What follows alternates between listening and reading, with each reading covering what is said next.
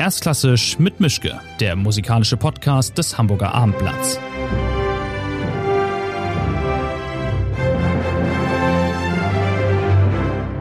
Schönen guten Tag. Das ist die aktuelle Folge von Erstklassisch mit Mischke. Ich bin heute nicht bei uns in der Zeitungsredaktion, sondern in der Garderobe von der Elbphilharmonie, in der Künstlergarderobe, und zwar mit Herbert Blomstedt, dem schwedisch-amerikanischen Dirigenten, der in dieser Woche beim NDR ein Konzert dirigiert und da er heute noch Probe hatte, haben wir uns hier getroffen, weil das Ganze vom Timing sehr viel einfacher ist. Das natürlich auch fürs Ambiente ganz schön. Erstmal schönen guten Tag, Herr Blomstedt. Toll, dass Sie da sind. Vielen Dank dafür, dass wir uns hier unterhalten können. Gerne. Und ich habe mich mal schlau gemacht über Sie. Sie sind 1927 geboren. Das ist jetzt schon ein klein bisschen her. Ich habe mal nachgeschlagen. Sie sind ein Jahrgang mit Harry Belafonte, mit Juliette Gréco, mit Hans-Dietrich Genscher, mit Margot Honecker, mit Roger Moore, mit Rostropowitsch, dem Cellisten und mit dem ehemaligen Papst Benedikt. Das ist eine erstaunliche Sammlung. Haben Sie jemanden von denen getroffen im Laufe Ihres Lebens? Sicher einige, sicher einige. Äh, wie war die Liste nochmal? Wir haben Harry Belafonte, Juliette Gréco, Margot Honecker. Ich weiß nicht, ob Sie den in Ihrer Zeit in der nein, DDR getroffen nein. haben. Den, äh, diese Person der Zeitgeschichte. Dann Hans-Dietrich Genscher vielleicht. Den habe ich mal getroffen. Den haben Sie getroffen? Ja. Okay, und wie war das so? Ja, das war nur en passant. Ach so. Das hat keinen Eindruck äh, gelassen. Aha, beiderseitig. Ja, ja, ja, okay, Roger Moore, den James Bond Schauspieler? Nein. Günter Grass? Nein. Rostropowitsch, den Cellisten? Rostropowitsch habe ich äh, einige Male getroffen und mit ihm gespielt. Sehr lustig, sehr lustig und sehr nasse um Umarmungen bekommen. Nasse Umarmung? Das ist ja ein, ein enorm freundlicher und offener äh, Mensch. Aha. Und äh, schon das erste Mal, dass wir uns getroffen haben, hat er mich äh, also fast totgeklemmt und sagte, wonderful to see you, Herbert! ah, aber das allererste Mal habe ich äh, wirklich ihn nicht getroffen, nur, wir waren nur im selben Saal. Ich war Gastdirigent bei seinem Orchester in Washington, D.C. Mhm. Und wir hatten auf dem Programm äh, Brahms erste Symphonie. Das fängt ja an mit dieser gewaltigen Boom, Boom, Boom, Boom. Mhm. Und die haben Fortissimo gespielt, äh, ganz gewaltig. Und der Pauken ist dann mit beiden Händen, Boom, Boom. Und ich habe sofort abgebrochen und sehr freundlich gesagt, meine Herren, das ist Forte. Die haben das falsch verstanden. Die haben das, mhm. das ist nicht laut genug. Also mhm. Noch lauter. Aber wieder abgebracht, das ist nur fort. Fortissimo kommt später. ja. Äh, das war, da saß der, der äh, CEO des Orchesters, Henry Vogel, saß im, auf dem Balkon und die Reihe ging dann raus nach einigen Minuten. Und 15 Minuten später kam er wieder rein mit Rostropowitsch. Er war Music Director von diesem Orchester. Und er hatte ihn geholt aus dem Hotel. Ich muss kommen und hören, das Orchester klingt ganz anders. und äh, äh, Orchester hat dann allmählich verstanden, dass es äh, laut ist nur, nicht nur laut. Also es gibt verschiedene Arten von laut zu spielen. Mhm. Rostropowitsch ist ja ein, ein sehr generöser Mensch, äh, gibt von sich immer maximal. Ähm, ein wunderbar äh, freundlicher und ein herrlicher Musiker natürlich. Ja. Aber der kennt keine Grenzen. Mhm. Alles muss enorm sein. Mhm. Ähm, eine sehr schöne Erinnerung habe ich von ihm in San Francisco. Er war bei der 75-jähriges Jubiläum von, von Isaac Stern mhm. da. Und das Orchester, mein Orchester hatte da ein eine Konzert in den, in den äh, Golden Gate Park gemacht, 25.000 Leute. Aber ein Feier für Isaac Stern. Äh, und plötzlich kommt auf der Bühne, ja, der, der Konferencier war Gregory Peck. Holla. Und so kommt ein, ein Tutu-Tänzerin auf der Bühne, Aha. aber ein bisschen dick. Äh, und man weiß nicht, wer ist das. Dann hat man erst verstanden, wer das war. Er hat das Cello von dem Konzertmeister Cello genommen und der Schwan gespielt. Ah, das ist Rostropowitsch. Aber Rostropowitsch im, im Tütü hätte ich auch gern gesehen. In Tutu. Ja, herrlich. Also ich habe diese Frage mir auch zurechtgelegt als erste, weil ich in der letzten Woche hier gesessen habe mit Sheko Kani Mason, einem englischen Cellisten, der gerade mal 20 ist. Das ist in ihrer Welt wahrscheinlich ihr Ururenkel. Ähm, und habe mich gefragt, Sie haben so viele Solisten, so viele Jahrhundertkünstler angebliche kommen und gehen sehen. Relativiert sich das dann auch für Sie und sich denken Sie sich, ja gut, spielt auch gut, aber ähm, ist jetzt kein Horowitz. Sie haben schon so viele Generationen von Künstlern miterlebt. Ich stelle mir das interessant vor, wenn dann immer wieder gesagt wird, das ist jetzt das nächste Jahrhundertgenie. Das ist bei Ihnen in Ihrer, aus Ihrer Perspektive wahrscheinlich deutlich entspannter, oder? Ja, ich, ich habe ja mit sehr vielen Solisten äh, gearbeitet und immer eine große Inspiration. Also große Katastrophen habe ich nicht erlebt. Mhm. Glück gehabt. Äh, äh, ich bin ziemlich flexibel äh, mit Solisten. Das ist immer eine, eine, Inspiration. Das sind große Persönlichkeiten. Mhm. Und auch wenn man ihre Meinungen nicht immer teilt, äh, ist das immer etwas dran. Und das kann äh, den eigenen Horizont ein bisschen bereichern. Ich habe das gerne gemacht. Also äh, Extreme wie, wie mit Bernstein und Glenn Gould habe ich nicht erlebt. Ja. Äh, Anpassung, Anpassen muss ich immer. Und das ist doch Teil von unserem Beruf, nicht wahr? Das ist da, da auch etwas Schönes dran. Aber man merkt im Laufe der Jahrzehnte dann doch, dass sehr viele auch nur mit Wasser kochen, oder? Ja, ja, ja. Äh, ich habe mit Emil Gillis zusammen gespielt zum Beispiel. Das war ganz fantastisch. Das war in meiner Dresdner Zeit. Es war übrigens ein, äh, ein besonderes Jahr. Das war in in 77, das war äh, Beethoven-Jubiläum. Mhm. Und äh, wir haben Emil Guinness eingeladen. Und DDR gehörte ja zur russischen äh, Interessesphäre. Äh, aber er hat sehr schön gespielt, aber hat nichts gesagt. Er schwieg wie ein, wie eine Mauer. Und dann steht man als Dirigent da und wundert und sich. Der hatte wahrscheinlich Angst. Er äh, wollte nicht gehört werden. Mhm. Zwei Wochen später spielte ich mit ihm in Kopenhagen. Da war er ein ganz anderer Mensch. Der war gesprächig, freundlich. dachte, hier sind keine, keine, keine, keine Bonzen hier, das mich abhört. er war sehr freundlich, offene, nette, normale äh, Person. Ja. Ich habe mich ähm, auch gefragt, wenn Sie jetzt nach dieser langen Karriere, die Sie haben, Sie haben sich doch sehr konzentriert oder Sie konzentrieren sich sehr auf ein bestimmtes Repertoire. Es gibt Stücke und Komponisten, die Sie immer wieder hervorholen, immer wieder neu angehen und es gibt Repertoire, was Sie dann einfach nicht dirigieren, was ja auch völlig in Ordnung ist. Hm, wie äh, ist das jetzt eigentlich eine Wiederholung für Sie oder ist das eine Vertiefung? Denn die Stücke kennen sie in- und auswendig, vorwärts, rückwärts, seitwärts. Ähm, was ist da für Sie der Grund zu sagen, eine Bruckner-Sinfonie, mit der bin ich nie fertig, mit einer Brahms-Sinfonie bin ich nie fertig und keine Ahnung, eine Weber, ein Weber-Stückchen, das sollen andere machen? Es wird ja neu gekocht jedes Mal. Aha.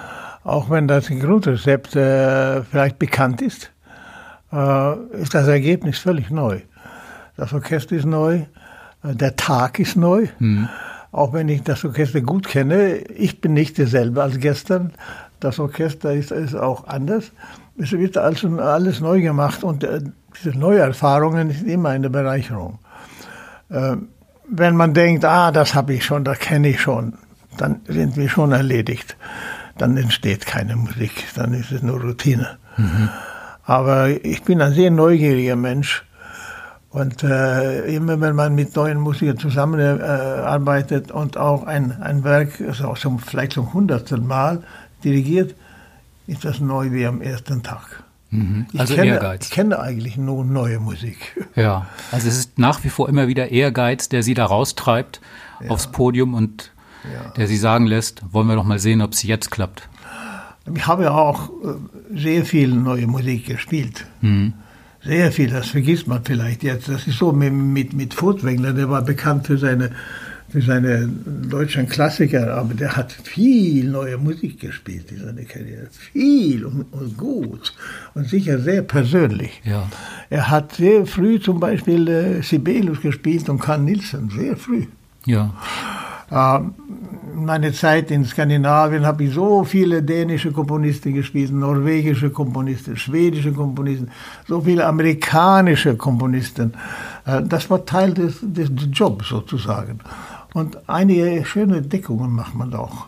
Eines bleibt nicht so viel lange äh, da, aber, aber alles war interessant. Mhm. In San Francisco hatte ich zum Beispiel Charles Warrenen als äh, Composer in Residence drei Jahre.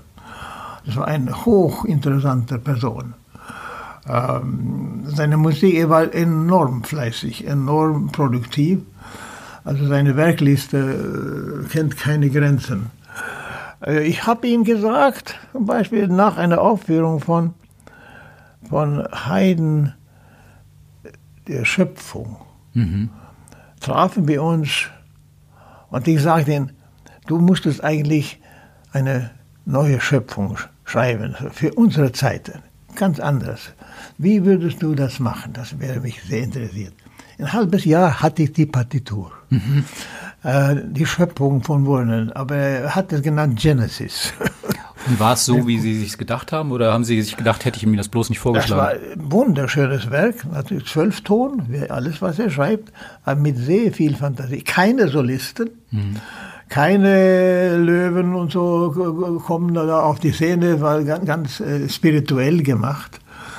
Äh, und äh, das nächste Jahr hatte dann eine, ohne eine Bestellung von mir ein Werk geschrieben über Machot, eine Motette von Guillaume de Machot, Oha. 14. Äh, Jahrhundert. Ja. Und er war der Anführer von der Ars Nova äh, Richtung. Und er versichert mir, dass jede Note im Stück hat Machot geschrieben. Er hatte keine Note hinzugefügt.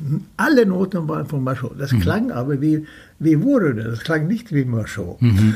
Er hat das ausgewählt und kombiniert, dass, äh, es war ein typisch Wurde-Stück, äh, aber ganz lustig auch. Das war vielleicht das Werk, was, was ich gespielt habe von ihm, das er am meisten Freude gemacht hatte. Ja. Und er hat es auch einen schönen Titel gemacht.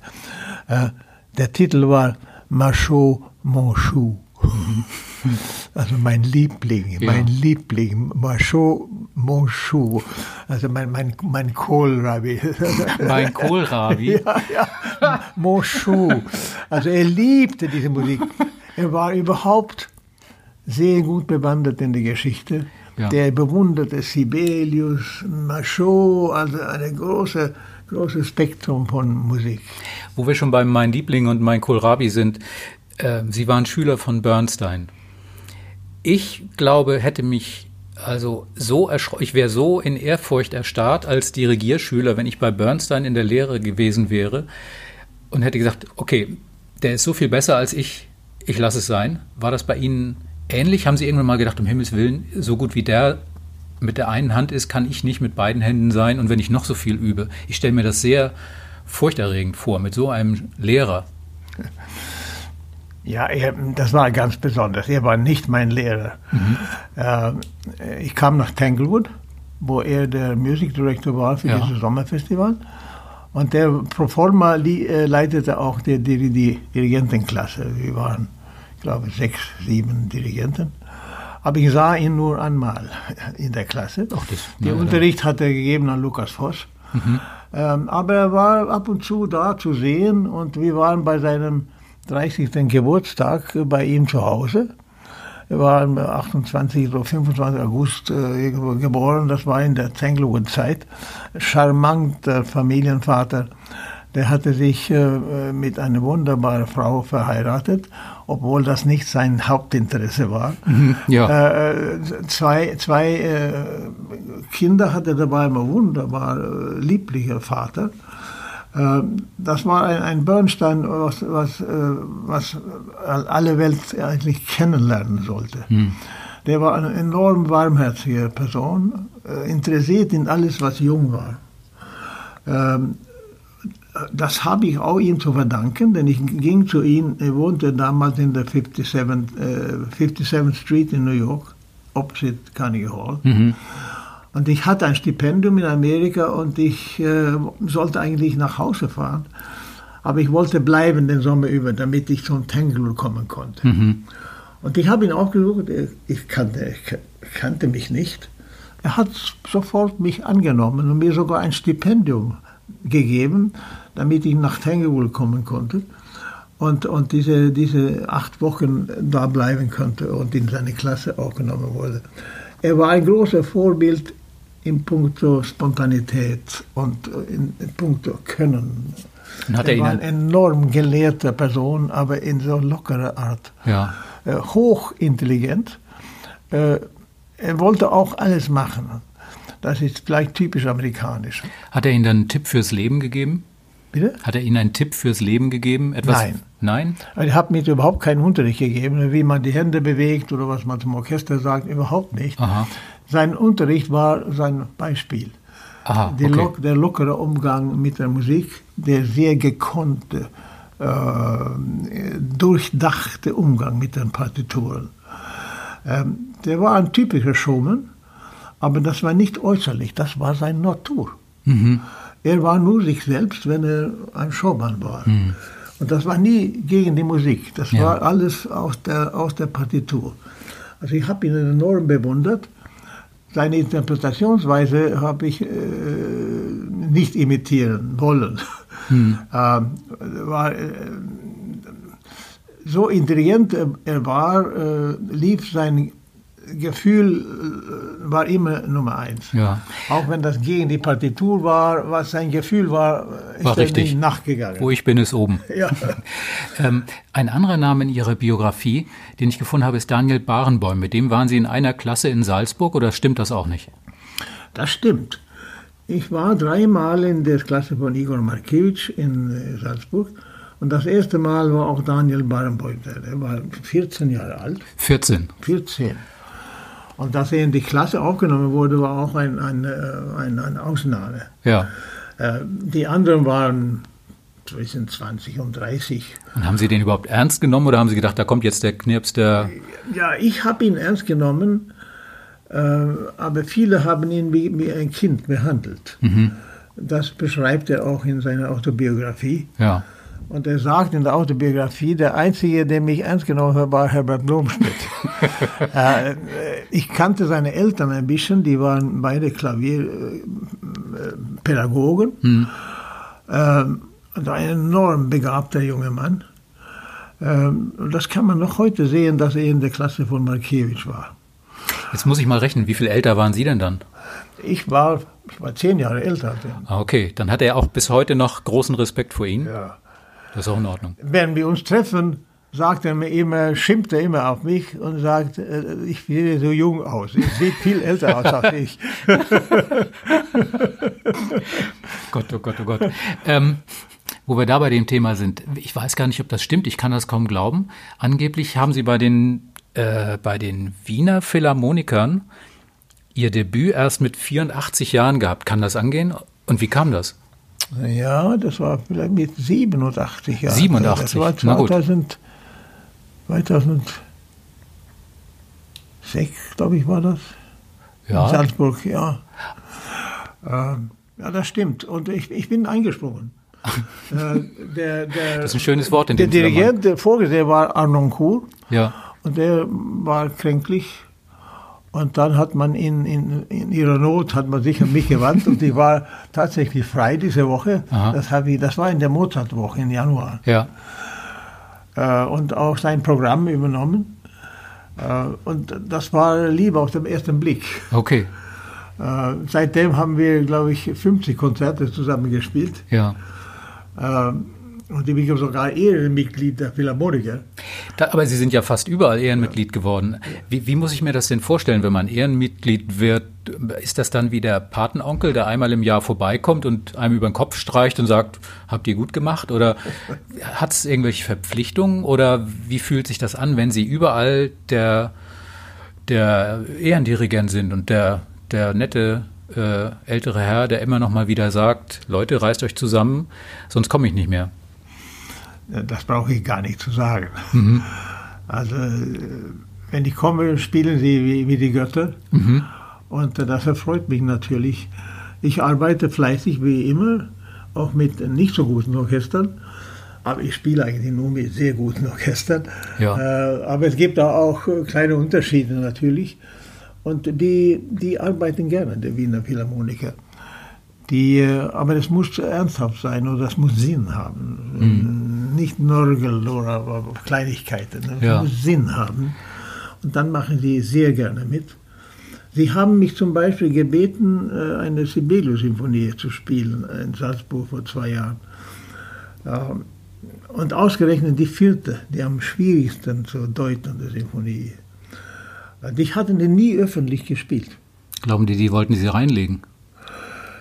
Und äh, ich war auch sehr, ich habe das äh, jetzt vorgeschlagen und die waren äh, am Anfang sehr, nein, nein, das ist nicht unsere Musik. Mhm. Aber dann haben sie das trotzdem gemacht. Ich war ein bisschen erschrocken nach den ersten Tagen Proben. Die spielte zwar die Noten perfekt, aber ohne Gefühl und Verstand. Äh, aber die nächste Probe war schon ganz anders.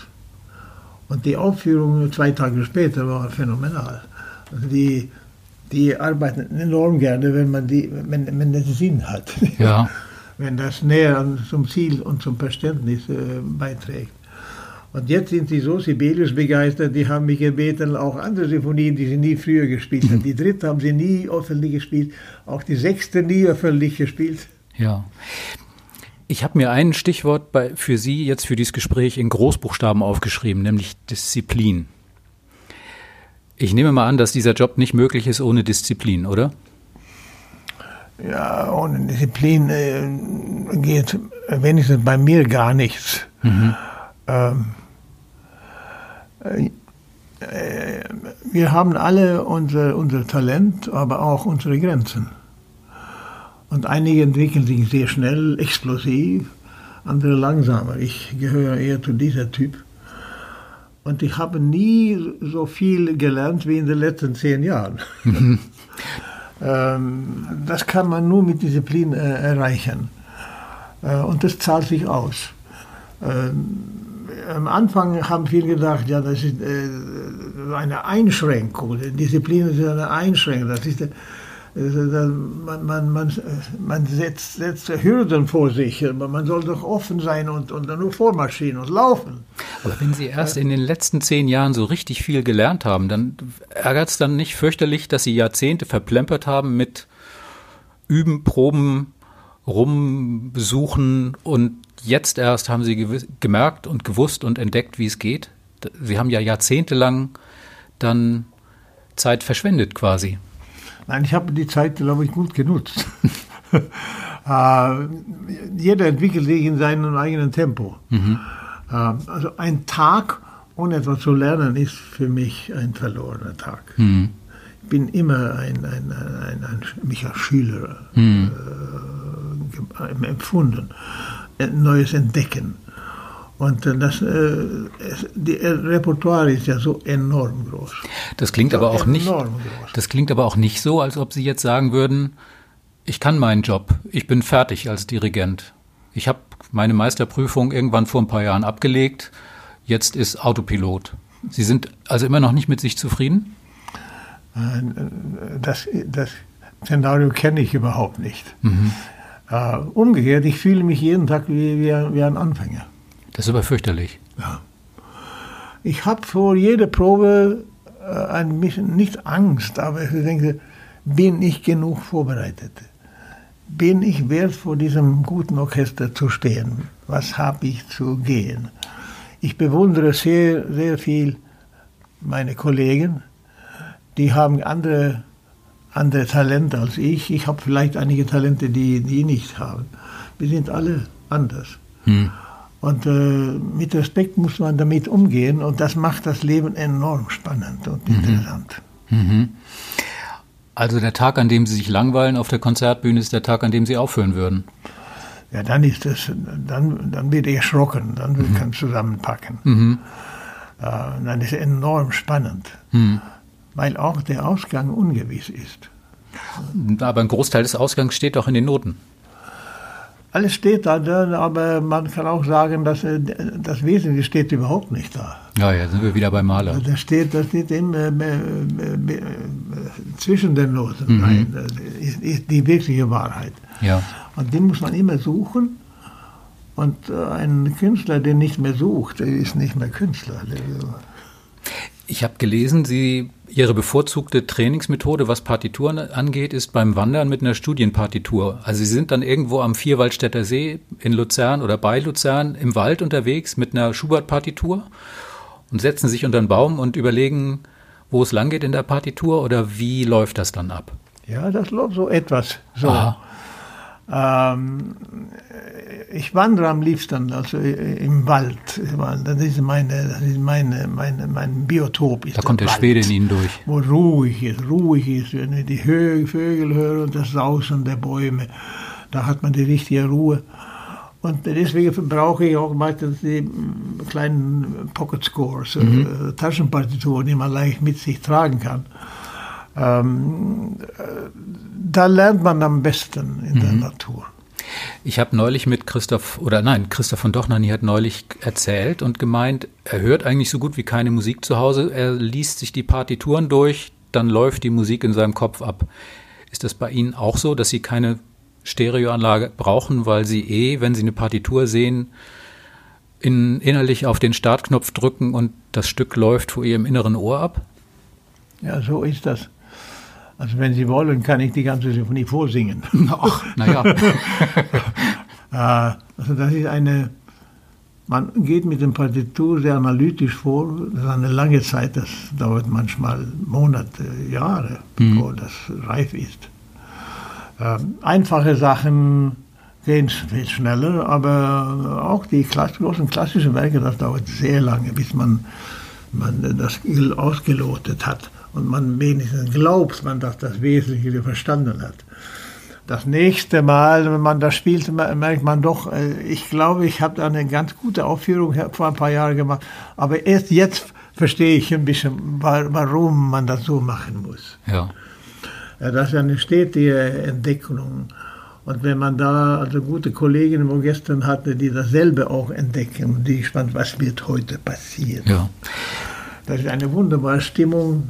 Wenn ich im Gewandhaus komme zum Beispiel, das ist ein ausgesprochen diszipliniertes Orchester, aber ein großes äh, Orchester, da ist völlige Stille. Schon drei Minuten vor ist eingestimmt worden, die sitzen ganz stille und man hat das Gefühl, die sind gespannt, was wird heute passieren. Wird mhm. das eine gute Probe? Werden wir etwas neu entdecken? Werden wir etwas lernen? Oder ist das nur wiederholt von derselben irgendwie gespannt. Ja. Die Atmosphäre zieht man dann ein und man merkt, das ist äh, alles vorbereitet, mhm. alles vorbereitet. Ähm, die reagieren auf die kleinste, kleinste Bewegung. Man braucht nicht viel zu sagen. Das, ähm, vieles verstehen wir schon mit der Augensprache, mit der Händesprache, mit der Kopfsprache. Ja. Ähm, da lernt man erst richtig die Tiefen von der Musik kennen. Ich habe, um mal ein Klischee rauszuholen, ich habe das Gefühl, äh, je besser ein Dirigent ist, desto kleiner ist sein Ego. Glauben Sie, dass das stimmt? Oder das, also je besser ein Dirigent ist, desto kleiner ist sein Ego. Je größer das Dirigentenego, desto weniger Qualität liefert er ab, weil ihm immer wieder seine eigenen Charakterprobleme im Weg stehen. Ich glaube, das liegt etwas drin. Ja, das, das Ego muss ein Dirigent haben. Er muss sehr viel Selbstvertrauen haben, sonst kann er überhaupt nichts mhm. machen. Aber wenn der Ego überhand nimmt, äh, blockiert das nur das Musizieren. Mhm. Dann ist es doch die Persönlichkeit des Komponisten, das uns interessiert. Und nicht die Persönlichkeit des Dirigenten. Was steht in der Partitur? Was hat der Komponist möglicherweise gewollt mit diesem, mit diesem Stück? Mhm. Das macht uns Interesse. Und wir, wir sind beneidenswerte Leute, denn wir dürfen wie ein Kollege das einmal gesagt, jeden Tag mit Gott sprechen. Er meint mit den größten Komponisten, die in der Partitur verborgen worden sind. Aber das Dumme ist, wenn man da steht und Gott, der Komponist in diesem Fall, antwortet nicht. der, wenn, wenn der nicht antwortet, ist das unser Fehler. Da haben wir die falschen Fragen gestellt. äh, man muss nur hören, was der, was der, was der sagen will. Mhm. Äh, manchmal, das gehört auch zum, zum Alltag, äh, findet man, dass er antwortet nicht. Mhm. Dann muss man das aushalten. Man muss Geduld haben mit sich selbst. Mhm. Äh, vielleicht redet er morgen. äh, warten, studieren, arbeiten, bis das sich öffnet. Mhm. Und äh, diese Begegnung dann mit den Komponisten, das ist eigentlich, was unsere Welt ist, äh, dass wir äh, mit ihm, wer das auch jetzt ist, ein jetzt lebender Zwölftöner oder ein Experimentator oder eine alte Klassiker wie Gesualdo oder äh, da entdecken wir auch ein Stück von uns selbst. Hm. Ich habe ein Zitat von Ihnen gefunden. Sie haben mal gesagt, mit dem Alter wird man immer freier. Das ist doch super. Ja, so ist das. Äh, wenn man jünger ist, ist man sehr äh, gebunden an seine Vorbilder. Das ist auch normal so. Ich glaube, jeder Künstler geht es so. Man hat Vorbilder, man strebt in eine Richtung, man, man tastet sich herein in diese Richtung oder diese Richtung. Aber wenn man mehr Erfahrung hat und auch Erfahrungen gemacht hat, wie es man nicht machen soll, dann äh, gewinnt man an Selbstvertrauen und traut sich selbst, äh, die eigenen Wege zu suchen, was in der Partitur offenbart. Mhm. Also in dem Sinne wird man freier. Man lernt auch mehr Vertrauen an die Musiker zu haben. Mhm. Und nicht immer diese, wir müssen jetzt die Musiker zeigen, wo es lang geht, damit die korrekt spielen. Das wissen diese großartigen Musiker, die wissen das selbst. Mhm. Wir sind beide auf der Suche. Und äh, wenn wir beide auf der Suche sind, dann entdecken wir was. Also je mehr suchen, desto größer die Wahrscheinlichkeit, dass man was findet. Ja. Wenn man, wenn man auf dem Orchester tritt, ich will euch zeigen, wie es lang geht. Äh, dann ist ja nicht auf der Suche. Dann ist man ein guter Lehrer oder man ist ein Charlatan, der nur glaubt, dass man, man die, die letzte Weisheit hat. Mhm. Ähm,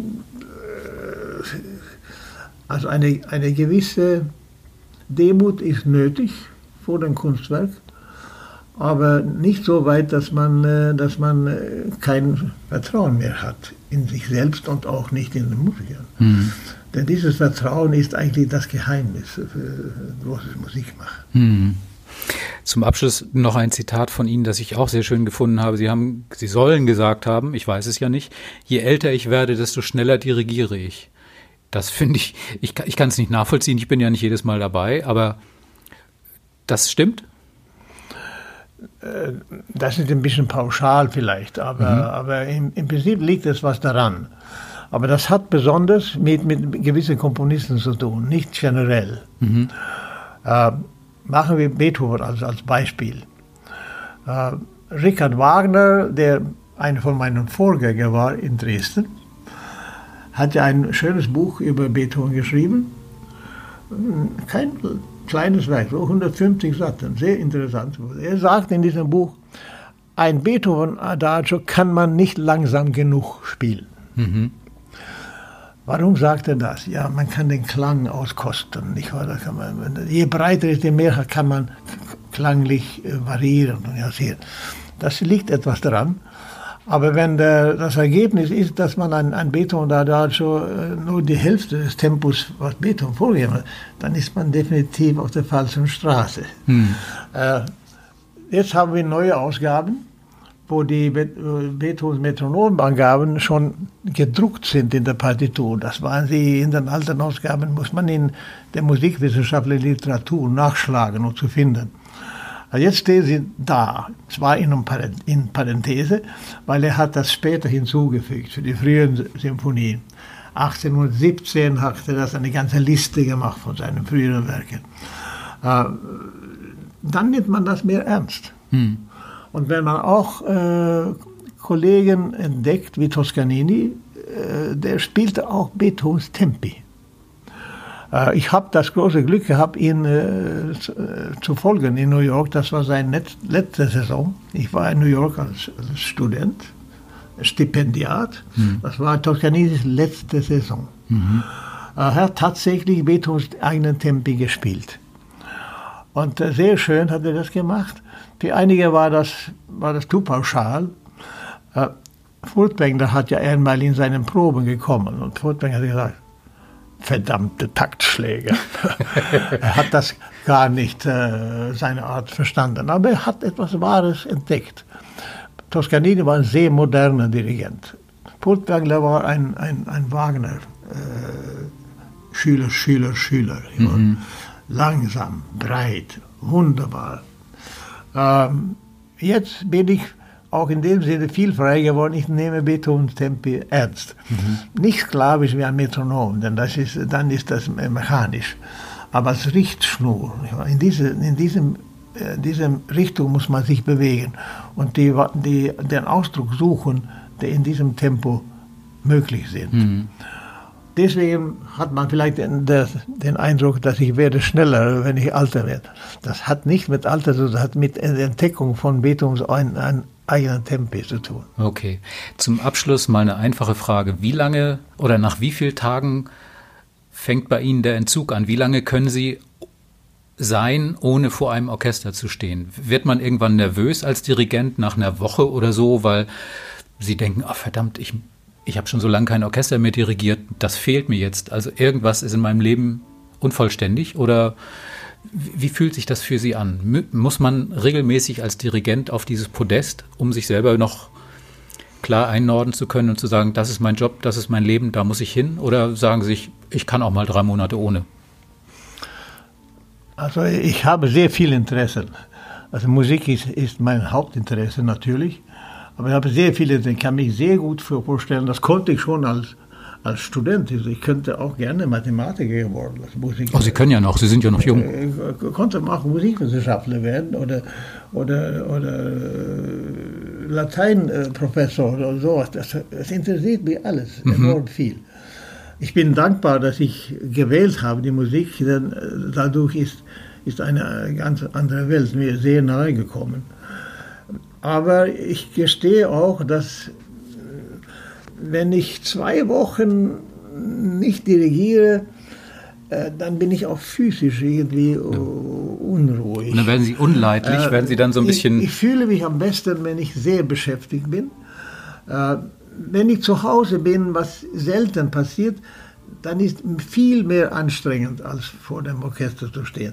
Dann kommen alle die Steuerbeschwerden, dann kommt alle die Arztbesuche, dann kommt alle die Korrespondenzen, man vernachlässigt, das muss alles geschehen, diese Tage, wenn ich zu Hause bin. Mhm. Also, wenn dann ich vor der Orchester wieder stehe, dann bin ich wieder frei äh, und kann mit meine, mein Hauptinteresse nachgehen.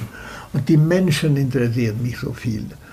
Äh, früher war ich mehr interessiert in den Noten als in den Menschen. Mhm. Äh, dass die Sechzehntel wirklich genau sind und dass das alles perfekt passt, das war mein Hauptinteresse. Jetzt finde ich das mehr oder weniger selbstverständlich mit sehr guten Musikern. Was mich interessiert, ist die, die, die Spieler hinter diesen Pulten, also was das für Menschen sind. Und der Ausdruck, die sie geben, kann, kann ich sehen, wie sie spielen. Ich kann äh, wie hören, wie sie spielen, wie sie ihre Seele in der Musik legen. Das beflügelt mich. Schöner hätte ich nicht enden können. Tausend Dank für das Gespräch und äh, schöne Konzerte und vielen Dank, dass wir uns hier unterhalten haben.